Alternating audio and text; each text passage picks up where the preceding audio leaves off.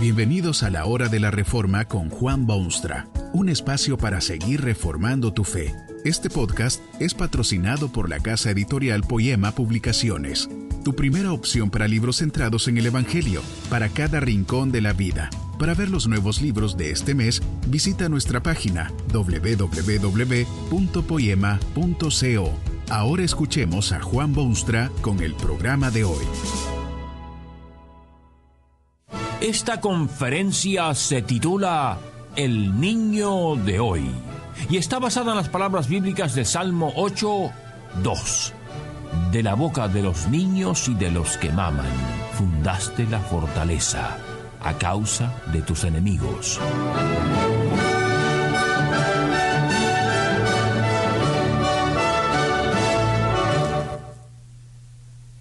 De los cuatro mil millones de habitantes que hay en este mundo, todos ellos fueron niños, y muchos lo son todavía.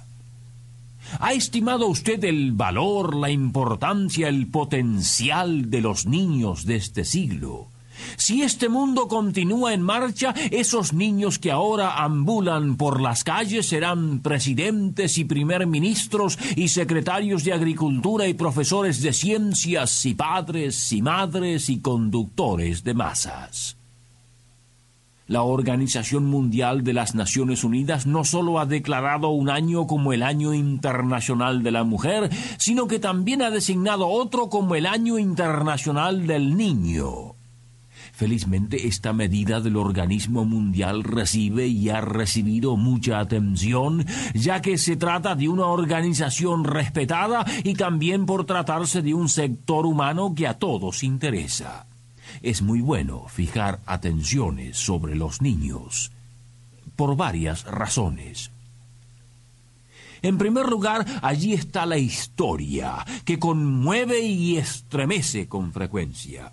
No sólo emanan de ella brillantes luces y dulcísimos recuerdos y grandes lecciones, sino que también surgen páginas de tragedia, por las que uno se apena de formar parte del género humano.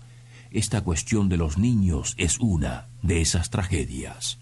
Usted no se imagina los capítulos vergonzosos que se han escrito en los anales de los niños.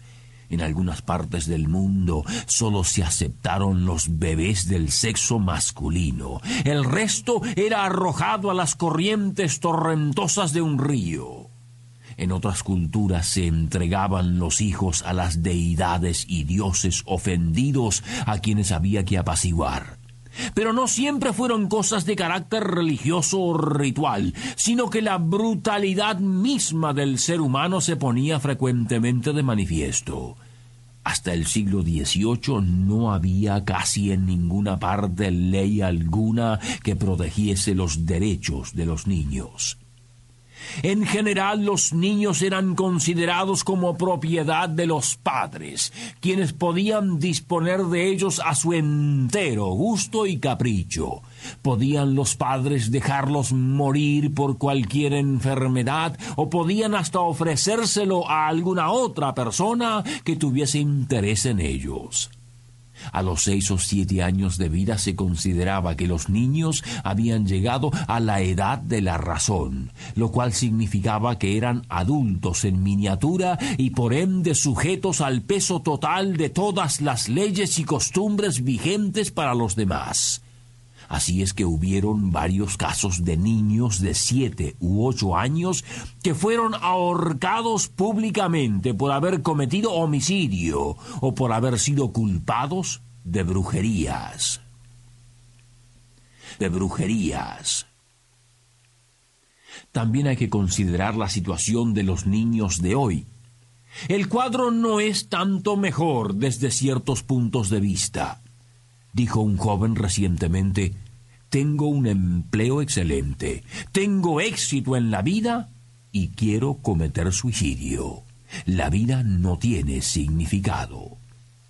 ¿Por qué dice un joven semejante cosa y hace tan seria observación?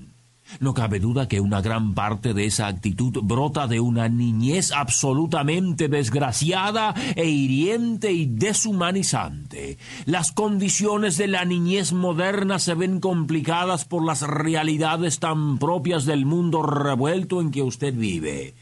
Una de las desdichas más grandes de los niños de hoy son los hogares donde solo se observan disputas y discordias que no parecen tener solución. Este tipo de hogar está en constante aumento en el mundo actual y produce muchísimas víctimas entre el niño de hoy. Y piense usted en los miles de casos donde falta completamente ese sentido de responsabilidad, que es el marco indispensable de un hogar feliz. Hay padres y madres por todas partes que han perdido ese sentido de responsabilidad y quienes poco o nada se interesan en aquellas criaturitas que Dios ha puesto en su sendero. Hay los matrimonios separados, también en número cada día mayor. Parejas que han traído al mundo hijos e hijas, pero que ahora se han separado en vez de sentirse obligados, sino por otra causa, por lo menos por causa de esos hijos que produjeron. Pero no, ellos se han separado, y los que sufren son los niños, los niños de hoy. Tal vez usted conoce otro niño que también sufre, aunque no lo vea usted en lágrimas. Se trata de los miles y miles de niños que han sido traídos al mundo ilegítimamente. Usted sabe que cada día hay más y más niños en esta lamentable categoría. Estos son niños que deben superar los gigantes obstáculos de una vida mal empezada para poder triunfar en la vida que aún los espera mucho se ha hecho ya que ciertamente puede beneficiar al niño de hoy. Figúrese usted que en Inglaterra, por ejemplo, con todo lo progresista y avanzada que era, fue en el año 1802 que publicaron las primeras leyes de protección del niño. Según estas leyes, no se les permitía una jornada de trabajo de más de doce horas. No se los podía hacer trabajar durante las horas de la noche y era necesario darles por lo menos ciertos elementos de instrucción primaria. El primer Congreso Internacional del Niño se llevó a cabo en París en el año 1883. Fue en el año 1916 que se realizó el primer Congreso Panamericano del Niño en Buenos Aires y que resultó años más tarde en la formación del Instituto Infantil Interamericano. Esto fue en el año 1948, bajo los auspicios de las Naciones Unidas. Es en la lista de derechos que esta organización ha aprobado que se encuentran estas palabras. Todos los niños, legítimos o naturales, son merecedores de la misma protección social. Hoy en día los pueblos civilizados aman a sus niños y la sociedad ha salido en su defensa. Aunque aún hay abusos y actos vergonzosos y pobres niños mutilados y algunos explotados y miles que no saben qué les espera en la vida. No es de sorprenderse que se hayan hecho grandes cosas en pro del niño, porque Dios el Creador tiene muy especial interés en él. Es quizá por esta razón que casi todos los movimientos que han impulsado la causa de los niños han nacido en terrenos religiosos. Es que la palabra de Dios despliega un enorme aprecio por los niños, los de hoy inclusive. En el Salmo 8, por ejemplo, se leen estas palabras categóricas. De la boca de los niños y de los que maman, fundaste la fortaleza a causa de tus enemigos. Estos son los niños, esas tiernísimas almas que apenas han aprendido a caminar, corazones que no han sentido aún la influencia venenosa de una humanidad sepultada en cinismo es de la boca de los tales, dice la palabra de Dios, de donde pueden oírse las verdades fundamentales de su vasta creación. Es en los niños donde se ven más claramente reflejadas las cosas que de verdad tienen importancia. Es por intermedio de los niños que la humanidad puede aprender las importantes lecciones que debe aprender si ha de sobrevivir estos peligrosísimos tiempos en que vive. La lucha de la verdad contra la mentira no es fácil. Tan es así que el Salmo 8 menciona específicamente que es de esas voces infantiles, de esa mentalidad de niño, que sale la fortaleza que ha de vencer al enemigo.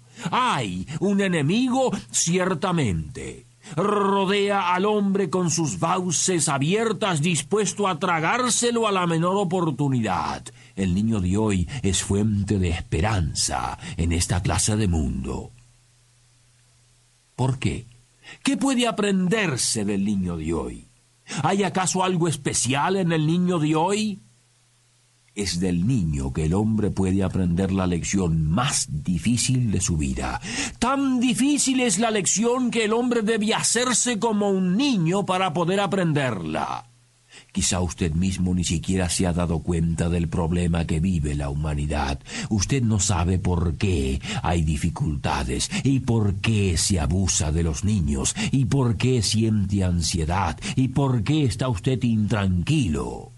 La realidad es que usted, junto con toda la humanidad, ha pecado contra Dios. Este pecado ha causado estragos en su vida, ha manchado completamente la vida humana y ha puesto en serio peligro la eternidad del ser humano. Pero la cosa no es totalmente desesperante. Hay un rayo de esperanza que llega refulgente a los más apartados rincones de la tierra. Es esto. En la plenitud del tiempo, Dios mismo envió a su Hijo unigénito al mundo, un niñito impotente, para que fuese salvador del hombre. Y Cristo cumplió con su cometido, vivió en este mundo, creció y aprendió y caminó y enseñó la verdad y luego fue traicionado y colgado de una cruz y sepultado. Pero un día resucitó de entre los muertos. Lo curioso es esto. Para ser salvo, usted tiene que creer en este Jesucristo. Y eso no es cosa fácil. A cierto hombre de importancia le dijo una vez Jesucristo, de cierto, de cierto te digo, que el que no naciere de nuevo no puede ver el reino de Dios.